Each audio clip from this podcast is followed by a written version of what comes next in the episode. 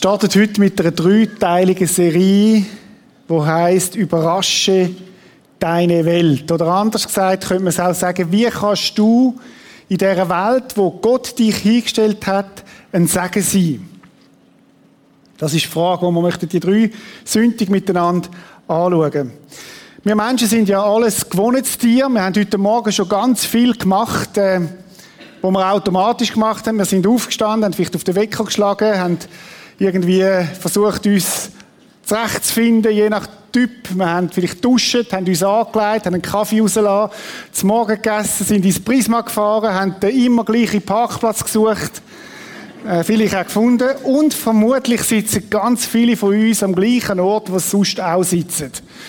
Es ist lustig, äh, ich kann, von vielen von euch könnte ich sagen, wo ihr sitzt. Es ist lustig, wir sind nämlich gewohntes Tier. Wir sitzen etwa immer am gleichen Ort und ich weiß nicht, wie es euch geht, äh, wenn euer Platz besetzt ist. Sagen wir, oh nein, mein Platz ist besetzt, den ich da immer habe. Früher hat es ja die Kille so Sitze gegeben, die angeschrieben waren. Dann hat jeder seinen Platz gehabt. Das ist zum Glück beim Prisma nicht so. In Amsoldingen, das ist im Kanton Bern, hat es äh, bekannte Frau gehabt, die dort in den Gottesdienst gegangen ist. Das war nämlich Madame de Maron. Sie war eine Berner Patrizerin, so eine Frau von Welt, äh, wohlhabend. Und auch sie ist an einem Sonntag wieder, wie sie jeden Sonntag ist in Gottesdienst und wo sie, sie ist ein bisschen spät dran gewesen, wo sie kommt, sieht sie, dass ein kleiner Bauer an ihrem Platz sitzt. Madame de Maron war sichtlich aufgebracht und ist zu dem Bauer angegangen und hat gesagt, sie, der Platz, der gehört mir hat der Bauer nicht verlegen um eine Antwort. Er hat gesagt, ja, ja, aber wissen Sie, von Gott sind wir alle gleich. Madame Dömeron hat dann angeschaut und hat gesagt, hören Sie mal, im Himmel sind wir alle gleich. Aber da auf der Erde, da herrscht noch Ordnung.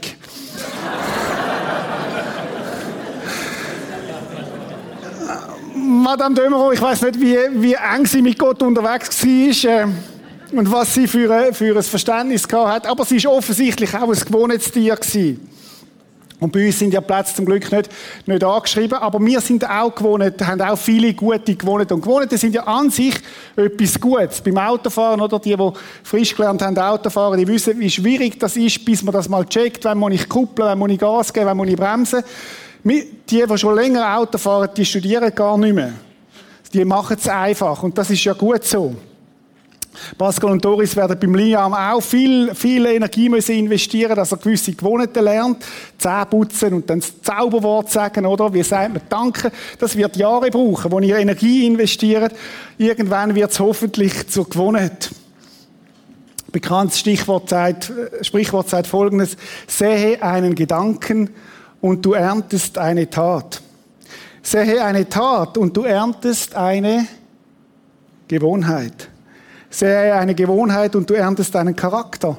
Sehe einen Charakter und du erntest ein Schicksal. Ich habe mal nachgeschlagen, was ist eigentlich Definition von Gewohnheit? Wird so beschrieben, das, was man immer wieder tut. So dass es schon selbstverständlich ist. Also etwas, wo man gar nicht mehr viel überlegen, wo automatisch passiert, zur Eigenschaft gewordene Handlungsweise. Wer sich so ein bisschen mit Business-Themen auseinandersetzt, im Business redet man ja von drei Sachen, Strategie, Struktur und Kultur. Das wäre Kultur. Wenn deine Mitarbeiter das machen, was du dir wünschst, dass sie machen, und sie machen es automatisch, ohne viel müssen studieren. Und so kannst du dich einmal fragen, was haben wir die in unserer Familie für eine Kultur? Was ist automatisch und was müssen wir jedes Mal noch sagen? Was ist eine Gewohnheit? Gewohnheiten sind an sich etwas Gutes. Die Frage, die mich heute Morgen beschäftigt, die ich mit euch anschauen will, ist, was sind eigentlich gute Gewohnheiten von Jesus Nachfolger? Was sind Gewohnheiten, die selbstverständlich passieren, wo man lebt als Jesus Nachfolger? Ich würde gerne mal von euch hören, was so eure Ideen sind. Was sind gute Gewohnheiten von einem Jünger von Jesus? Ja, einfach drei. Beten. Weiter, einfach reinrufen. Vertrauen. Zuhören. Moment, zuerst. Mit allem zuerst zu Gott kommen. Dankbarkeit. Treue. Barmherzigkeit. Dienen. Liebe, weiterverzählen. Ich merke, ihr, habt, ihr, ihr seid gut, sind schon gut unterwegs. Wenn das Gewohnte sind, oder? Das, das zeichnet den Jünger aus. Als ich in der Drogistenklasse war mit 17 Mädchen, der einzige Mann, die haben genau gewusst, was ein Christ darf und was nicht. Die haben mir genau können sagen, damals, besser als ich selber, was ein Christ macht und was nicht. Das ist ja oft das, was andere einem sagen, was, was Menschen sagen, das, das darf ein Christ und das darf er nicht, das gehört zu einem Christ oder nicht. Meine Frage ist, mit welchen Gewohnheiten können wir als Christen unsere Welt überraschen? In dieser Welt, wo wir sind, ein Segen sein. Wir werden in dieser Serie fünf Gewohnheiten anschauen. Heute eine und die nächsten beiden mal zwei, wo, wo ich denke, wo, wenn das zu Gewohnheiten werden in unserem Leben als Christ, dass, uns das, dass wir können ein Segen sein für andere. Also die Frage ist, wie können wir ein Segen sein in dem Umfeld, wo Gott uns reingestellt hat? Und mich hat natürlich interessiert, wie ist denn das bei den ersten Christen gewesen? Was haben sie für Gewohnheiten gehabt oder wie haben sie gelebt? Und bin auf etwas Interessantes gestoßen. Ich möchte euch mal in Kolosser 4, 2 bis 6 vorlesen.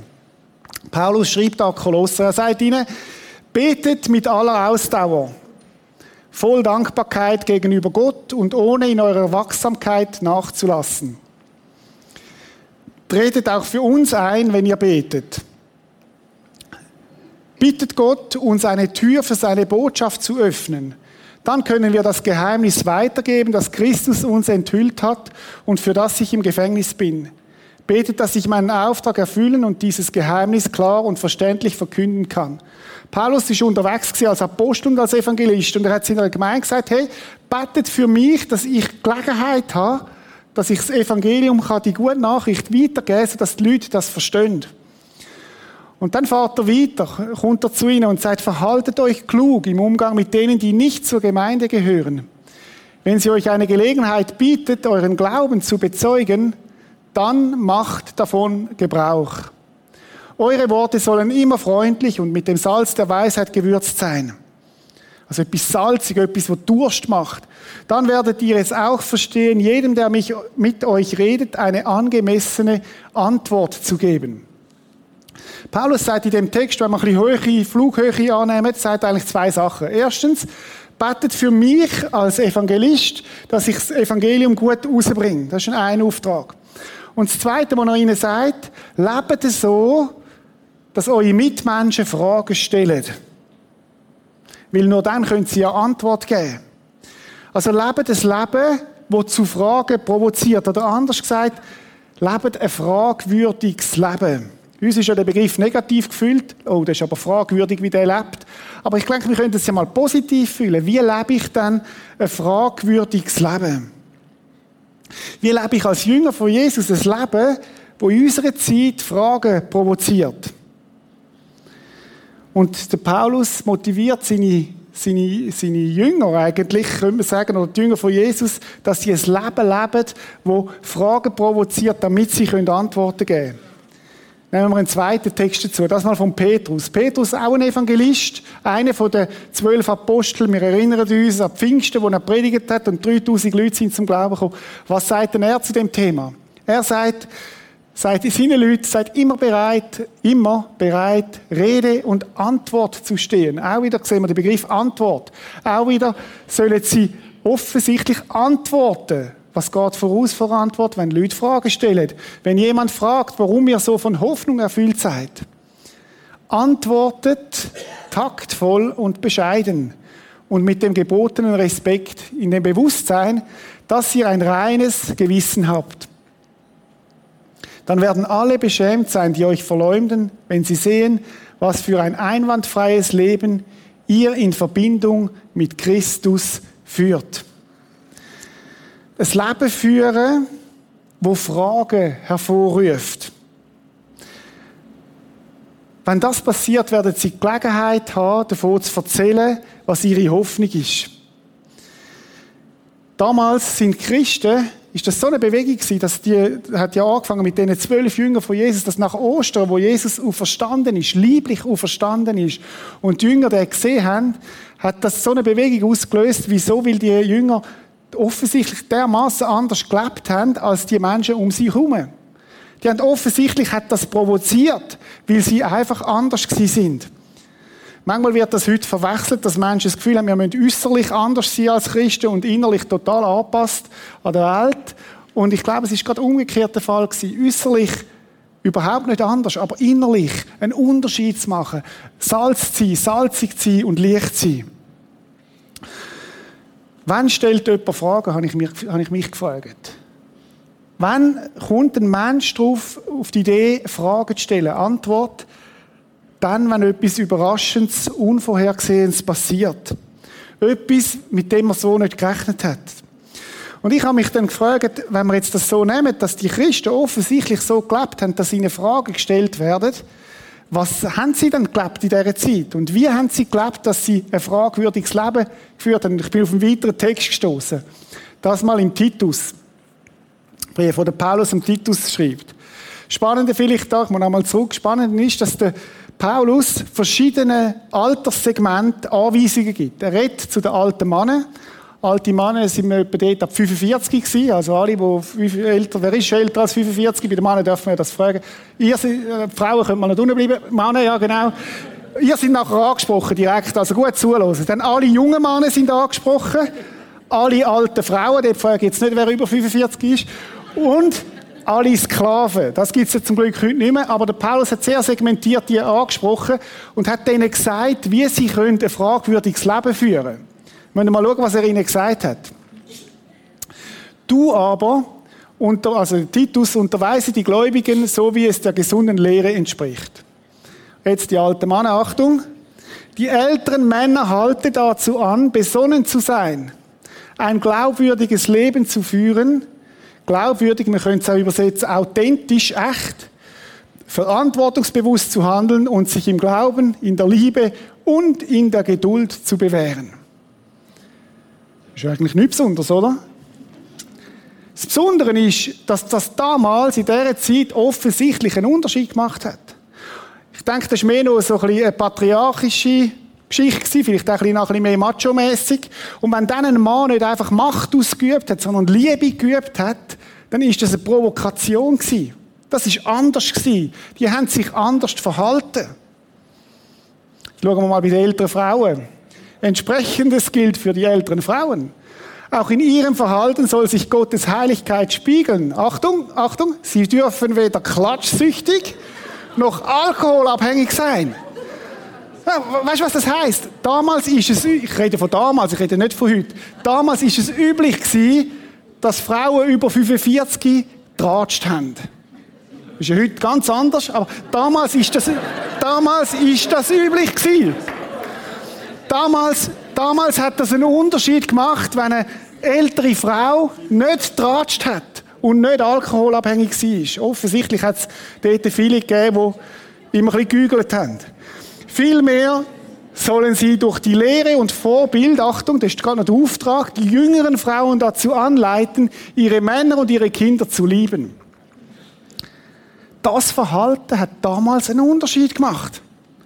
Jetzt gehen wir weiter, es geht noch weiter. Verantwortungsbewusst zu handeln und sich von jeder Verfehlung reinzuhalten, sich um ihren Haushalt zu kümmern, freundlich zu sein und sich ihren Männern unterzuordnen. Denn die Botschaft Gottes soll nicht in Verruf geraten. Und jetzt kommen wir zu den jungen Männern. Haltet auch die jüngeren Männer dazu an, in jeder Situation verantwortungsbewusst zu handeln. Weißt du, was das heißt? Es hat damals einen Unterschied gemacht bei einem jungen Mann, der selbstdiszipliniert gelebt hat. Das ist aufgefallen. Es ist aufgefallen, wenn ein junger Mann nicht einfach mit, weiß ich was alles gemacht hat, wenn ein junger Mann selbstdiszipliniert und verantwortungsbewusst war. Das war ein Unterschied, weil das nicht üblich war. Damals. Gehen wir noch einen Schritt weiter. Jetzt kommen wir zu ihm selber. Sei du selber ihnen ein Vorbild darin, Gutes zu tun. Wenn du lehrst, tu es aufrichtig und glaubwürdig. Deine Worte sollen mit der gesunden Lehre übereinstimmen und unanfechtbar sein. Dann werden unsere Gegner beschämt dastehen, weil sie uns nichts Schlechtes nachsagen können. Und jetzt kommt er zu den Sklaven. Das haben wir ja nicht mehr zum Glück heute. Den Sklaven schärfe ein, sich ihren Herren in allem zu unterstellen und sich so zu verhalten, dass diese mit ihnen zufrieden sein können. Er hat also Sklaven gegeben, die Christen sind. Und er hat gesagt, hey, ihr könnt einen Unterschied machen, indem ihr eurem Arbeitsplatz euch gern euren Herren unterstellt und euch so verhaltet, dass eure Chefs gern mit euch zufrieden sind.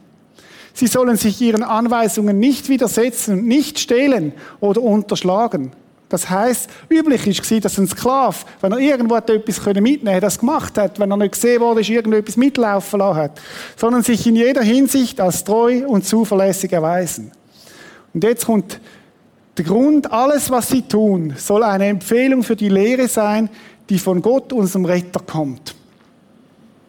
Das heißt ja nicht, sie sollen das tun, damit sie gerettet werden. Das ist ganz wichtig. Die Rettung haben sie erlebt von Jesus Christus. Das ist Gnade. Aber aus dem empfangenen Sagen, wo sie haben, sollen sie sich so verhalten, äh, damit sie eine Empfehlung sagen, damit, damit Menschen ins Nachdenken kommen.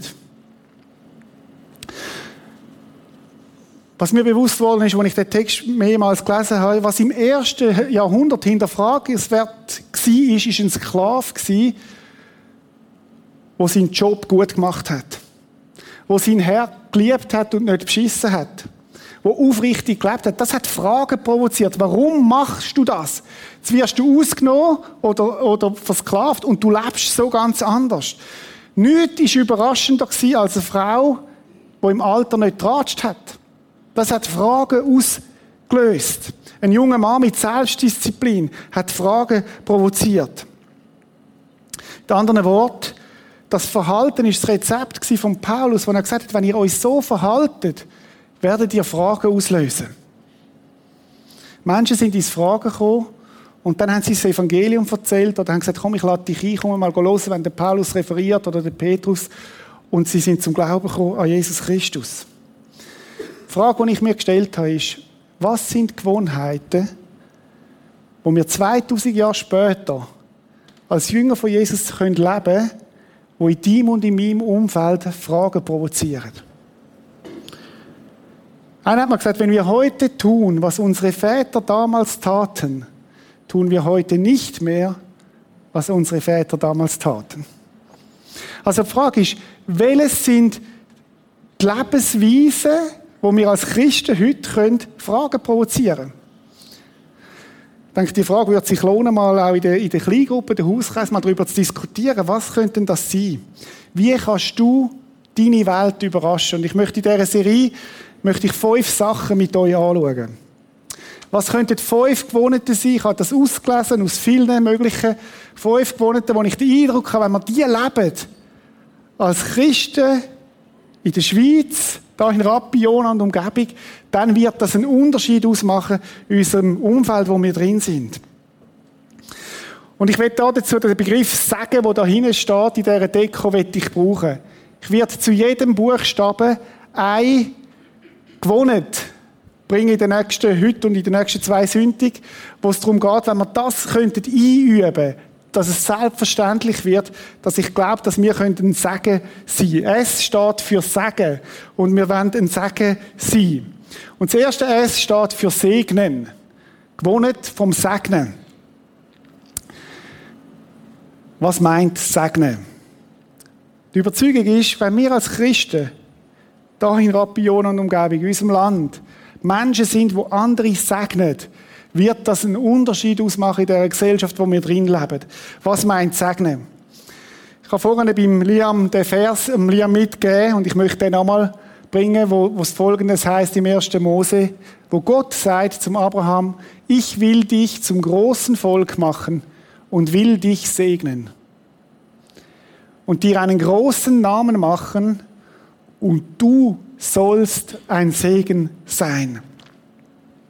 Abraham hat erfahren, dass Gott ihn gesegnet hat, dass Gott ihm Gutes zugesagt hat, dass Gott ihn ausgerüstet hat, ihn, ihn, ihn, ihn begabt hat und, und dass sein Leben von dem Moment an eine Segensspur geworden ist. Und er auch zum Segen geworden ist von, von anderen. Was bedeutet Segnen? Was bedeutet das, wenn man, wenn man, wenn man Menschen segnet? In der Bibel begegnet uns der Begriff Segen oder Segnen allein im Alten Testament etwa 400 Mal. Und es kommt vom hebräischen Wort Barach. Bedeutungen sind verschieden, man kann es verschieden deuten. Ich habe noch ein paar Deutungen mitgebracht. Ein Geschehen, wo ein Mensch Anteil an Gottes Kraft und Gnade erhält. Das ist Segnen. Etwas, wo, wo ein Mensch Anteil überkommt an Gottes Kraft und an Gottes Gnade. Bin dem Wortstamm ein bisschen nachgegangen. Es kommt aus dem Hochdeutschen Segan im Deutschen. Und dort heißt heißt genau das, ein Geschehen, wo ein Mensch Anteil überkommt an Gottes Kraft. Wow. Weitere Beschreibung ist der, finde ich auch extrem stark. Jemand mit dem Zeichen vom Kreuz versehen. Kennen das in Segelungshandlungen, wo man manchmal ein Kreuz auf die Stirn macht oder so. Aber das, das ist ja viel grösser, die Bedeutung von dem. Jemand anzeichenhaft etwas vom Sagen, vom Kreuz von Jesus mitgeben. Etwas zusprechen, wo Jesus am Kreuz für ihn da hat, das ist Sagen.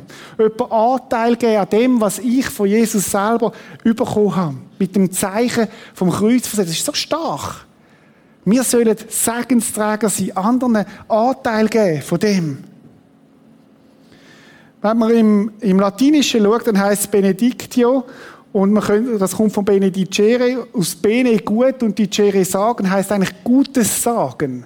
Gutes über jemandem aussprechen, Gutes zusprechen, jemanden ermutigen, äh, jemandem Gutes tun. Und im Englischen habe ich auch noch angeschaut, da kommt es von to bless. Dort ist ein äh, Begriffsbeschreibung, der heißt, zum Arm eines anderen Stärke hinzufügen. Mega stark, finde ich. Jemand, der einen Arm hat und jetzt fühlst du dem Arm Stärke zu. Du stärkst ihn, du, du gibst ihm Kraft, du, gibst ihm, du, du ermutigst ihn. Was könnte das sein? Ihm das Zeichen von Christus versehen, im Anteil, ihm, ihm den Arm stärken. Es meint alles, was ihm hilft, die Last vom Leben leichter zu machen. Das ist Segnen. Ich finde, Segnen ist etwas unheimlich Powervolles. Ich bin gestern in Zürich und bin ich geschwind in eine, in eine Buchhandlung und schaue immer so ein bisschen, was sind die ak aktuellen Titel. Und dann hat es auf der Bestsellerliste zur Zeit das Buch, wie sie Anerkennung erhalten und geben können. Und ich dachte, ja, die sollen mal die Bibel lesen. Die Bibel redet von dem. Das ist Segnen. Jemandem Stärke geben, jemandem Anerkennung geben. Und das Coole ist, dass Gott sagt, wenn du mich kennengelernt hast, hast du das Segen bekommen, was es überhaupt gibt, dass ich nämlich dich vom Fluch erlöst habe, wo über deinem Leben ist. Und dir das Segen gibt von Gott, wo heißt, ich nehme dich an. Oder was ist das Segen beim Abraham? Der Abraham ist ein Freund von Gott genannt gewesen. Was für ein Segen, dass er nicht mehr hat müssen irgendwie Gott, Gott äh, Leistung bringen oder weiß ich was, sondern er ist unter dem Segen von Gott gestanden. Und wenn wir Jesus kennengelernt haben, dann stehen wir unter dem Segen von Gott. Und jetzt ist ja interessant, oder wenn du Jesus kennenlernst und den Entscheid triffst, Jesus, ich habe verstanden, dass du mich liebst und mir vergisst, dann bist du von dem Moment da ein Gesegneter und ein Gesegnete.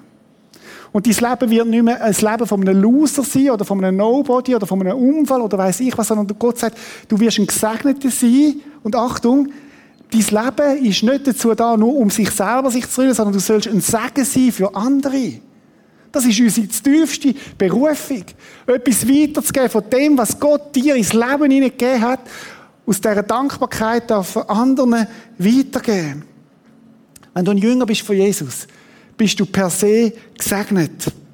Jesus hat dem Tod am Kreuz den Fluch auf sich genommen und hat dich gesegnet. Und Gott spricht über dir aus, du bist gesegnet und du sollst ein Segen sein. Wir haben ja im Prisma den Satz oder das Motto, wir sind beschenkt, um zu beschenken. Wir können auch sagen, wir sind gesegnet, um andere zu segnen. Haben wir überlegt, was könnten dann ganz praktisch äh, Segnungen sein, die ich nächste Woche könnte leben Zum Beispiel könntest du jemanden ermutigen durch Wort, indem du Gutes zusprichst. Mark Twain hat einmal ein Zitat gemacht, er hat gesagt, von einem guten Kompliment kann ich zwei Monate leben. Von einem guten Kompliment kann ich zwei Monate leben. Ist mir aufgefallen in anderen Kulturen, wo ich schon war, in Neuseeland, oder? Wenn du dort Fußballer, Buben hast beim Fußball, dann rufen die Eltern ständig, good boy, good boy, good boy. Immer. Und ich habe gedacht, Cecilia, schiessen mal ein Goal. Und du dort bei jedem, bei jedem Schritt, was ich mache, good boy, good boy, good boy. Und ich die haben ganz andere Kultur vom Segnen. Die sprechen gut zu. Und wir wissen ja, dass nicht nur bei den Kindern, auch bei den Erwachsenen, für ein negatives Wort, wie viel Gegenwort braucht es, dass das einigermaßen in Balance kommt. Und wir können nicht nur, wir können unsere Kinder segnen und unsere, unser Umfeld segnen, indem wir gute Worte weitergeben. Gute, echte Komplimente geben. Das kann durch SMS passieren. Das kann durch WhatsApp passieren. Das ist so schnell gemacht. Ich habe letzten Sonntagabend habe ich etwas gemacht, was ich seit Monaten nicht mehr gemacht habe und dachte, jetzt mache ich es mal wieder. Ich habe drei Briefe geschrieben. Für alle Jüngeren unter uns. Brief heißt, man nimmt Papier, man nimmt einen Stift und man versucht zu schreiben. Und bei einem Brief ist ja so, dass du dir nicht nur zwei, drei Minuten oder Sekunden Gedanken machst, sondern überlegst mal, was will ich der Person eigentlich gut sagen?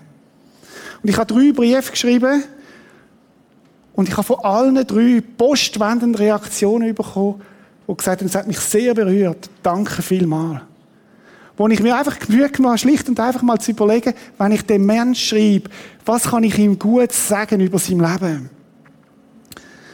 Am Arm vom anderen Stärke hinzufügen. Das ist Segnen. An einem Freund von mir, der ist in Kambodscha Missionar seit 20 Jahren, der hat zum sechsten Mal ein Tropenfieber verwünscht, ganz nah am Tod vorbei.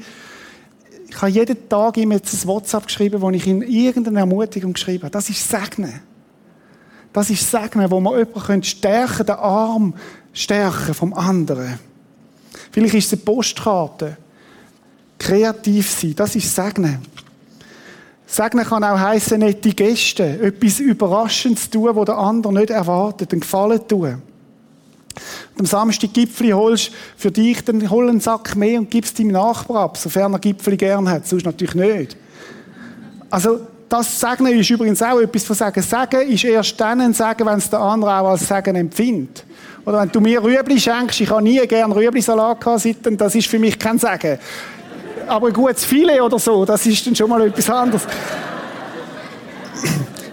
Übrigens, ich habe einmal in einem Gottesdienst vor etwa acht Jahren gesagt, ich hätte gerne Schokimus. Seitdem komme ich ständig, habe ich ständig Schokimus bekommen. Also, ihr müsst mir kein Filet schenken. Aber was ich, was ich will sagen ist, wir können mit Gästen können wir, können wir jemandem Freude machen. Jemanden überraschen.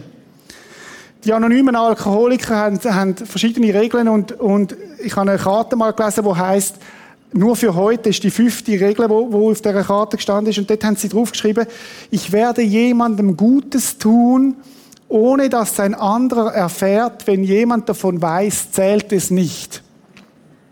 Ich finde das noch cool. Wir können Gottes Heinzelmännli sein oder Gottes Geheimagenten, wo anderen gut tönt und es geht gar nicht immer darum, dass sie erfahren, dass wir das gewesen sind. Ich kann euch sagen, es macht Freude. Anderen gut, das ist Segnen. Auch Geschenke können so Sagen sein, wo ich andere beschenke. Ohne Anlass. Einfach großzügig bin. Jemand einladen oder jemand ich habe Kollegen, die, die gehen regelmäßig an die Mikrokasse und haben sich zum Sport gemacht, einmal in der Woche jemandem zu sagen, ich zahle für sie. Und sie haben erstaunliche Reaktionen, weil das ist überraschend, oder?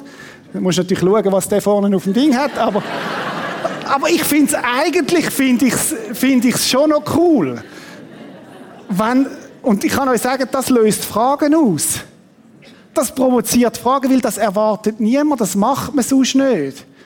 Und ich glaube, da werde ich fast ein bisschen leidenschaftlich. Ich finde nichts so schwierig wie knörzelige Christen. Leute, wir haben den grosszügigen Gott, der uns alles erlassen hat. Und ich glaube, Großzügigkeit sollte ein Markenzeichen sein von uns Christen. Sind großzügig, wenn ihr Trinkgeld gebt. Sind großzügig im Umgang mit anderen Menschen. Ich glaube, es ist ein Markenzeichen von uns. Und es ist ein Zeichen von der Liebe. Liebe heißt im Grunde immer auch etwas zu geben. Und wir geben nicht, damit Gott mit uns zufrieden ist, ich habe es vorhin gesagt, sondern weil wir gesegnet sind von Gott, haben wir etwas zum Weitergeben. Wenn wir nicht knörzeln, sondern können wir grosszügig sein. Vielleicht noch eine Warnung zum Segnen. Segnen ist nie dazu da, soll, dass dann sagen, segne ich dich und hoffe dann, dass der, der da das und das macht, sondern es ist immer aus der erfahrenen Gnade von Jesus, gebe ich weiter. Und wir machen jetzt nicht, dass Gott uns annimmt, sondern weil er uns angenommen hat. Und Segnen erreicht erst dann das Ziel, ich habe es vorhin gesagt, wenn der, der gesegnet wird, das auch so empfindet. Ich habe mir überlegt, wie könnte man, wie könnte man das ganz praktisch machen. Und ich habe gedacht, ich mache eine Prisma Challenge diese Woche. Wo ich euch möchte herausfordern, miteinander wollen wir an dem Thema dran sein, die nächsten drei Wochen. Und ich habe für jede Woche, könnt ihr euch warm anlegen, eine Challenge. Und der von heute sieht so aus. Ich werde diese Woche drei Personen segnen, von denen mindestens eine Person nicht zum Prisma gehört und mindestens eine Person zum Prisma gehört. Wie du das machst, ist völlig dir überlassen. Wer du segnest, frag mal deinen Gott, was er sagt. Frag mal den Heiligen Geist. Jesus, ich habe ein Abenteuer vor dieser Woche. Ist es die Frau im Migro, die vor mir steht? Oder wer ist es, wo ich diese Woche ganz bewusst soll segnen Ich muss dazu sagen, ich weiß von vielen von euch, die diesen Lebensstil bereits in großem Maß leben. Ich denke, ganz viele von euch geben ganz viel, ganz viele von euch, ist das Leben bereits ein Segen. Und trotzdem, wenn wir den Muskel, den Segensmuskel trainieren. Also, wer könntest du die Woche segnen, wo jemand, mindestens jemand geht ins Preis und jemand nicht, wo du einfach könntest überraschen. Wo du deine Welt könntest überraschen. Ich habe mir überlegt, wenn das alle machen von uns, dann sind etwa 2000 Menschen die Woche in dieser Gegend werden gesegnet werden von uns. Und ich bin sicher, dass es Geschichten gibt, wo, wo sich lohnt zu erzählen und wo es sich lohnt auch zu hören. Also, wer ist dabei diese Woche? Ich will drei Menschen segnen. Ein paar müssen sich noch überlegen, ich merke es. Aber, ja, ich mache ein bisschen Gruppendruck. Nein. Es soll in Freiheit passieren, aber, aber du wirst sehen, dass du selber auch gesegnet wirst werden, wenn du das tust. Das ist ein geistliches Prinzip von Gott. Okay, das ist so die Aufgabe für uns als Gemeinde die Woche. Aber vielleicht bist ja du heute Morgen da und sagst, ich bin ja da heute Morgen, weil mich jemand, weil das Leben von jemandem mich provoziert hat, um herauszufinden, was hat denn der in seinem Leben, wo ich nicht habe. Vielleicht bist du da, weil du so eine gesegnete Person bist und von jemandem etwas bekommen oder gesegnet worden bist und du fragst dich, was ist denn das mit dem, was hat es denn da wirklich mit dem Christsein auf sich? Und ich habe mir überlegt, heute Morgen, ich will, dass niemand aus dem Gottesdienst oder aus dem Kino oder auch vom Livestream niemand geht, ohne dass er nicht den grössten Segen von Gott bekommen hat, was es überhaupt gibt. Was ist denn der grösste Segen, was es überhaupt gibt auf der Erde? Schau mal, die Bibel redet davon und sagt, dass wir Menschen uns verirrt haben, indem wir eigene Wege eingeschlagen haben. Viele absichtlich, andere haben sich schlicht und einfach auch verlaufen und sind weggegangen ohne Gott, gottlos. Und die Bibel redet in einer, in einer brutalen Klarheit, was das heißt. Das heißt, du stehst eigentlich unter einem Fluch. Und der Fluch heißt, du bist gottlos unterwegs. Und wenn du, wenn du so unterwegs bist, dann ist das nicht lustig, weil du bist allein unterwegs. Und jetzt kommt der Jesus, der vor 2000 Jahren auf dieser Erde gelebt hat, kommt auf die Erde und sagt, ich, ich komme, um ein Segen zu sein für die Menschen. Und ich möchte, dass jeder Mensch auf dieser Erde den Segen empfängt, wo der Abraham bekommen hat. Das ist der Segen, wo heißt, ich will, dass du ein Freund wirst von mir. Wenn ihr mal hören, was Paulus beschreibt, dass er sagt im Galater 3, sagt er von diesem Fluch des Gesetzes. Das heißt, du musst das Gesetz einhalten, damit du von Gott angenommen wirst. Aber weißt du was, das kann gar niemand. Es gibt keinen Mensch, der von Gott bestehen aufgrund von dem, dass er so gut lebt. Kein einziger. Die einen meinen es zwar, aber es ist nicht so. Es gibt keinen Mensch auf dieser Erde, der von Gott bestehen kann, weil Gott ist heilig und wir Menschen sind fehlerhaft. Die Bibel sagt, da ist ein Fluch drauf. Und jetzt heißt von diesem Fluch des Gesetzes hat uns Christus erlöst.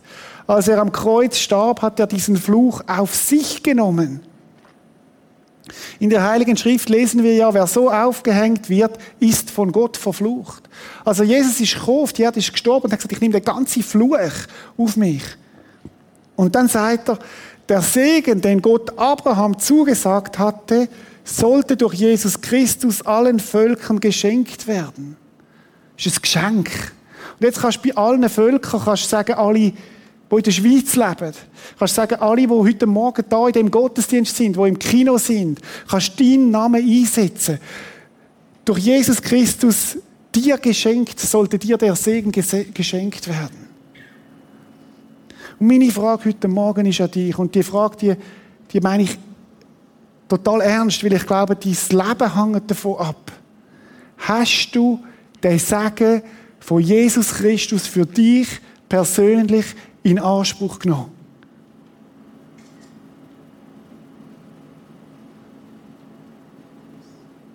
Das ist nicht ein Segen, wo du kannst sagen, ja, meine Familie hat ja den, oder mein Vater, oder meine Mutter, oder meine Schwester, oder mein Bruder, oder mein, Brü mein Brütigam, oder meine, meine, meine Frau. Sondern die Frage ist, hast du den Segen, wo Jesus dir möchte schenken, indem er dir vergibt und indem er dich unter eine neue Spur leitet und sagt, hey, ich wünsche mir, dass du mein Freund wirst. Hast du den Segen für dich persönlich in Anspruch genommen?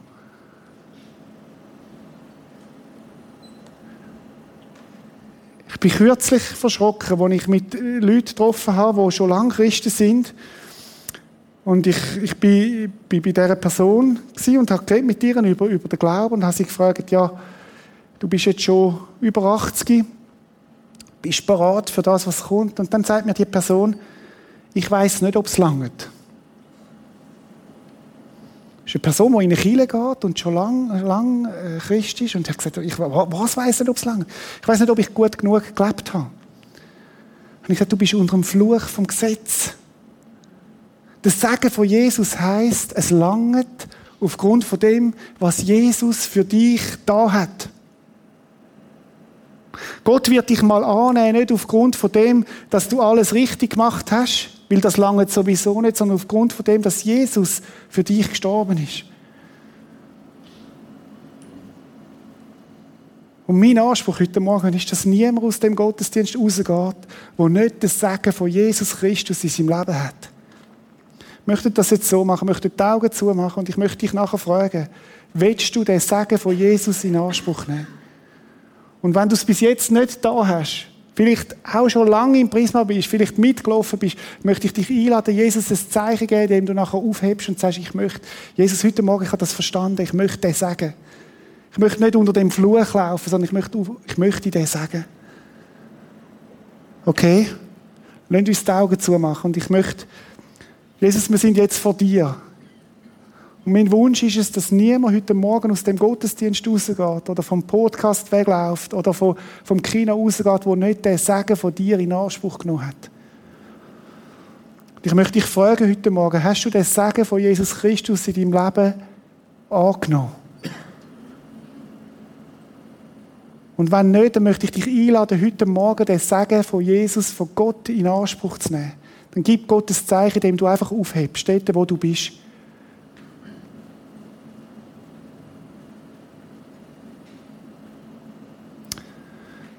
Und Vater im Himmel, du kennst jeden Einzelnen jetzt, der dir, dir ein Zeichen gegeben hat. Und vielleicht hast du noch den Mut noch nicht gehabt, aber sagst, eigentlich möchte ich das. Dann heb auf jetzt, einfach dort, wo du bist.